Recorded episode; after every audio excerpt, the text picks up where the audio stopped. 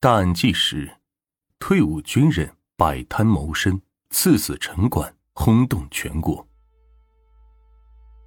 我国自古以来就有经商的传统，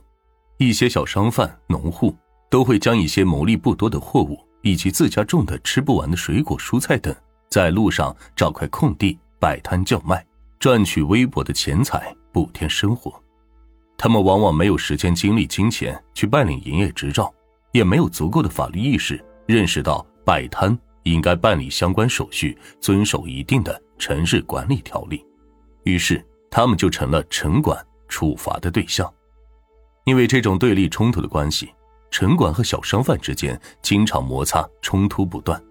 久而久之，城管和小商贩就成了矛盾冲突的代言词，成了猫和老鼠的人化象征。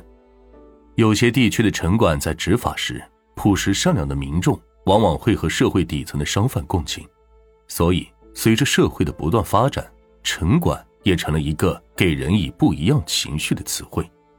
城管和小贩的矛盾摩擦，小到言语冲突以及轻微的肢体动作互殴，大到举起刀棍来威胁对方的人身安全，一怒之下剥夺对方的生命。而今天要给大家讲的这起案件。城管和商贩就在一次摩擦中爆发了激烈的冲突，小贩一怒之下举起小摊车上的刀刺向城管，最后导致了城管的死亡。今天要提到的在冲突中杀死城管的小贩叫崔英杰，出生于农村，老家在河北。虽然河北离祖国的首都距离很近，但是两地的经济发展状况却大相径庭。崔英杰的家庭。就是河北众多生活条件艰苦农民家庭中的一家，他的父母都是地地道道的农民。崔英杰出生之后，家庭负担也是越来越重，在家里劳作务农所得到的收入，已经不能满足崔英杰一家人的生活开支，维持一家人的正常生活。所以，经人介绍，崔父只身去到了山西的煤矿里工作。在煤矿里工作的危险程度，大家基本都有所了解。每一次下井，煤矿工人都是在拿命换钱。瓦斯爆炸、矿井坍塌等等的矿区事故，就像两颗炸弹，指不定哪一天就会忽然爆炸，夺走若干工人的性命。但是为了养家糊口，崔父没有别的选择，只能常年在离家极远的山西煤矿里不停劳作赚钱，寄回家里供妻子支配，维持家庭的正常开销。但是。即便是做着最危险的工作，上着最多的班，每天完成最多的工作量，崔英杰父亲赚到的钱还是算不上多。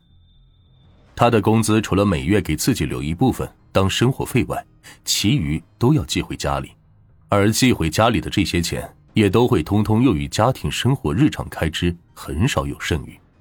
所以，为了减轻家庭的负担，初中毕业之后，崔英杰就辍学离开了学校。进入了社会打工赚钱补贴家用。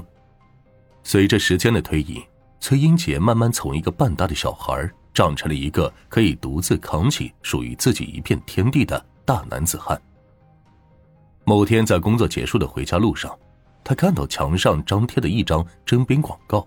可能每个男生心中都有一个军装梦。于是崔英杰走上前去，细细观看了广告上的征兵要求和当兵之后的待遇。回家之后，他与父母商量了这件事，并向父母告知了自己想要去当兵的想法。疼爱儿子的崔英杰父母觉得当兵是件值得光荣的好事，儿子有这样的想法，自己做父母的理应大力支持。于是，就在内心的驱动和父母的支持下，崔英杰正式进入了军队，成为了一名军人。在军队的生活虽然很苦，也很少有能见到父母的机会。但是在军队的学习和锻炼下，让崔英杰的身体素质以及认识水平都得到了进一步的提高，所以相对来说，在军队的几年是崔英杰人生中最快乐的几年。这倒是真的应了那句：“当兵后悔三年，不当兵后悔一辈子。”退伍复员后的崔英杰带着自己在军队积攒的一点积蓄，重新走入了社会，开始寻找人生的新方向。由于在军队与世隔绝的待了几年，所以重新进入社会中的崔英杰对一切新鲜事物都很不了解以及好奇，这也就导致了崔英杰在复原之后很难找到适合自己的新工作。崔英杰的父母都已经到了花甲之年，无法再去地里劳作务农赚钱了。为了养活父母、照顾父母，崔英杰买下了一辆二手小吃车，对其加以改造之后，开始摆摊卖小吃赚钱。河北没有北京繁华，所以为了多卖点货、多赚点钱，崔英杰选择在北京摆摊。崔英杰摆摊卖的不是什么精细的东西，他卖烤肠，一根一块，适合上班族在上班途中、下班路上来一根垫垫肚子，也适合学生在放学之后来一根解解馋。知道自己的烤肠受众人推崇之后，崔英姐的摆摊地点就固定下来了。她白天在学校门口摆摊，晚上在北京中关村的一个电子城卖烤肠。摆摊的生活虽然需要起早贪黑的备货忙碌，早早来到摆摊的地方占位置摆设备，苦点累点，但是比起打工，摆摊挣到的钱确实要多点。所以崔英姐就这样安定了下来，过起了每天两点一线的平凡生活。城管来了。这是每个摆摊商贩都听过、都害怕的话，崔英杰也不例外。崔英杰读书不多，虽然当兵的时候受过一点教育，但法律意识还是较为淡薄。他觉得，自己摆摊就像以前村里的人去镇上卖菜一样，哪里需要花费不菲的手续费去办理这个营业执照、签署那个责任告知书。所以和很多同样摆摊谋生的同行一样。他没有合法的证件手续，见城管只能跑，因为一旦被城管抓到，面临的要不就是堪比他半个月营业额的罚款，要不就是没收他的摆摊设备。崔英杰摆摊的时候很谨慎，一直提防着城管，可谓是耳听八方，眼观六路。但是常在河边走，哪有不湿鞋？在崔英杰不长的摆摊生涯中。他就有好几次被城管抓到，